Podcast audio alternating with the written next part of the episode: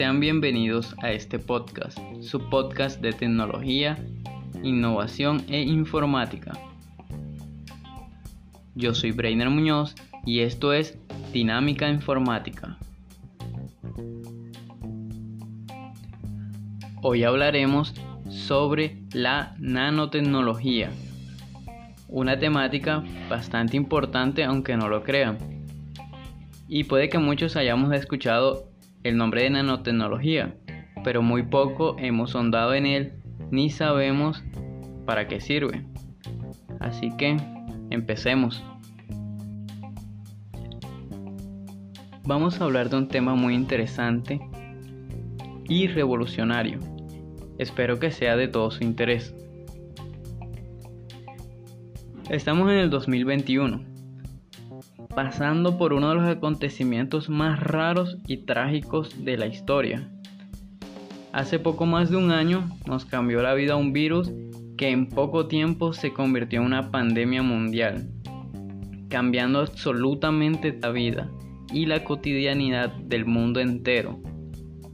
Caímos en confinamiento por largos meses y la forma de trabajar cambió, la forma de socializar cambió pero sobre todo la forma de estudiar cambió por completo.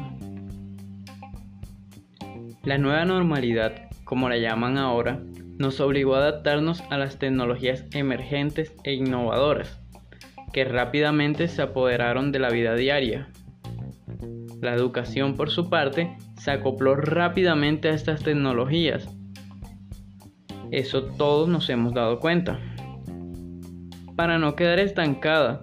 Y es que aquí es donde se empezaron a mostrar todos los avances útiles para la comunicación y el desarrollo de nuestras vidas.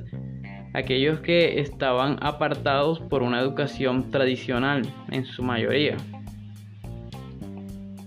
Y aunque esto es así, aún hay innovaciones revolucionarias que son poco exploradas y conocidas por las personas innovaciones que en un par de años podrían volver a cambiar la vida de las personas para mejor, dando pasos agigantados hacia el futuro, un futuro que solo hemos visto en películas. Una de estas innovaciones es la que mencionamos anteriormente, la nanotecnología. ¿Y qué es esta tal nanotecnología? Pues es el estudio y la manipulación de materia en tamaños increíblemente pequeños, tan pequeños que incluso un cabello humano se vería inmenso al lado de estas diminutas materias.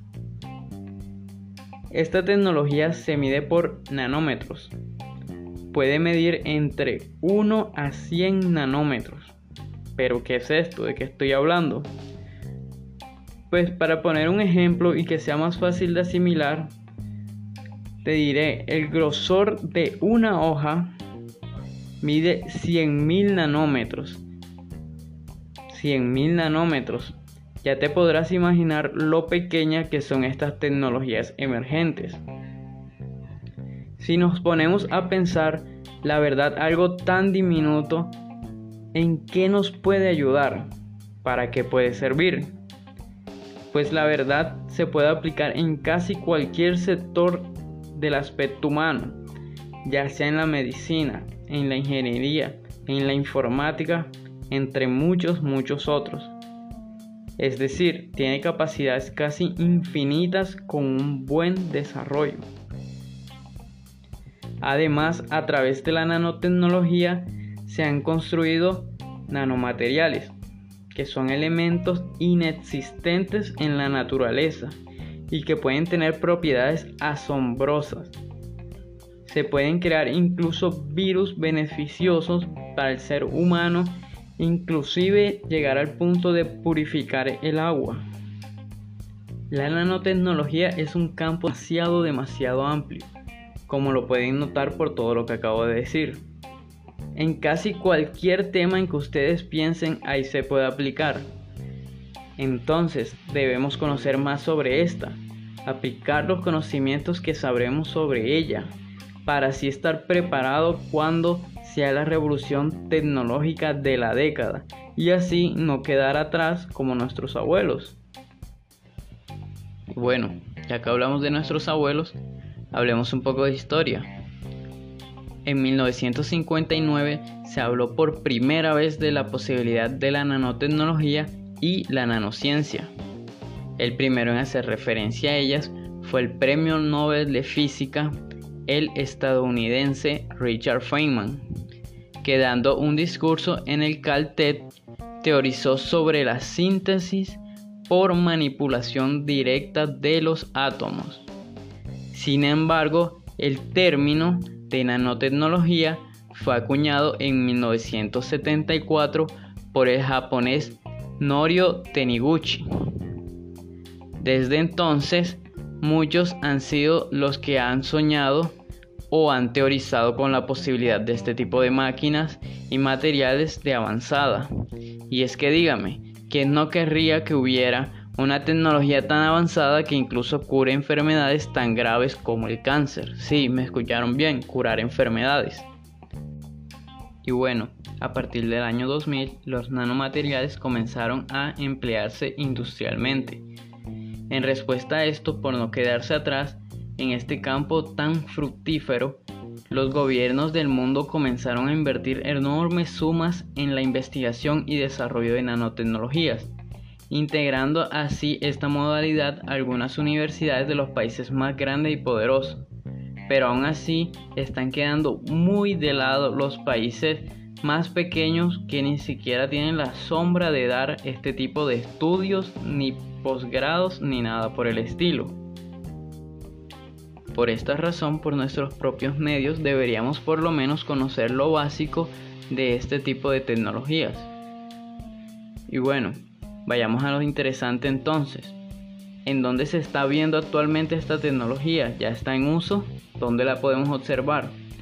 Pues sí, ya está en uso y para que sepas ya se están incluso creando bacterias en impresoras 3D, pero claro, bacterias positivas que conservan alimentos, incluso purifican el agua. Tenemos detectores de infartos, lentes de contacto de realidad aumentada en el cual vas a poder utilizarlo como si fuera una especie de smartphone y por supuesto te mejorará la vista.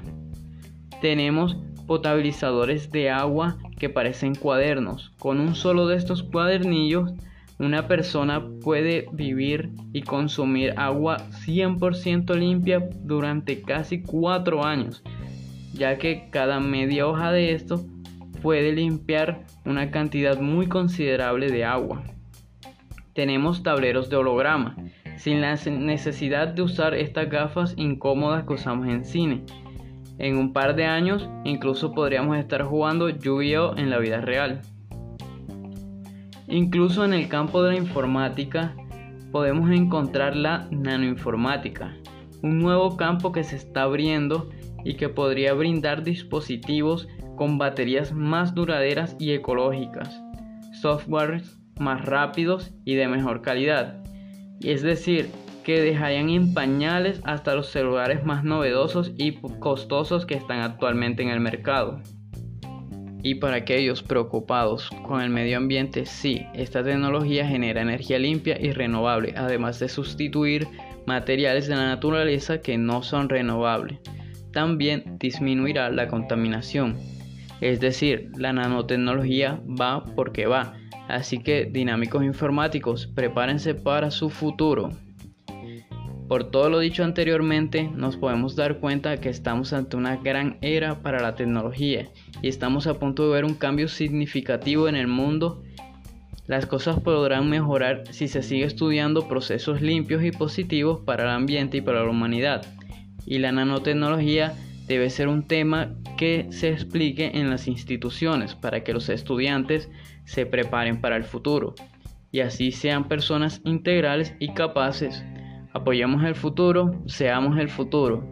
Yo soy Brainer Muñoz y esto fue Dinámica Informática, la nanotecnología. Hasta pronto.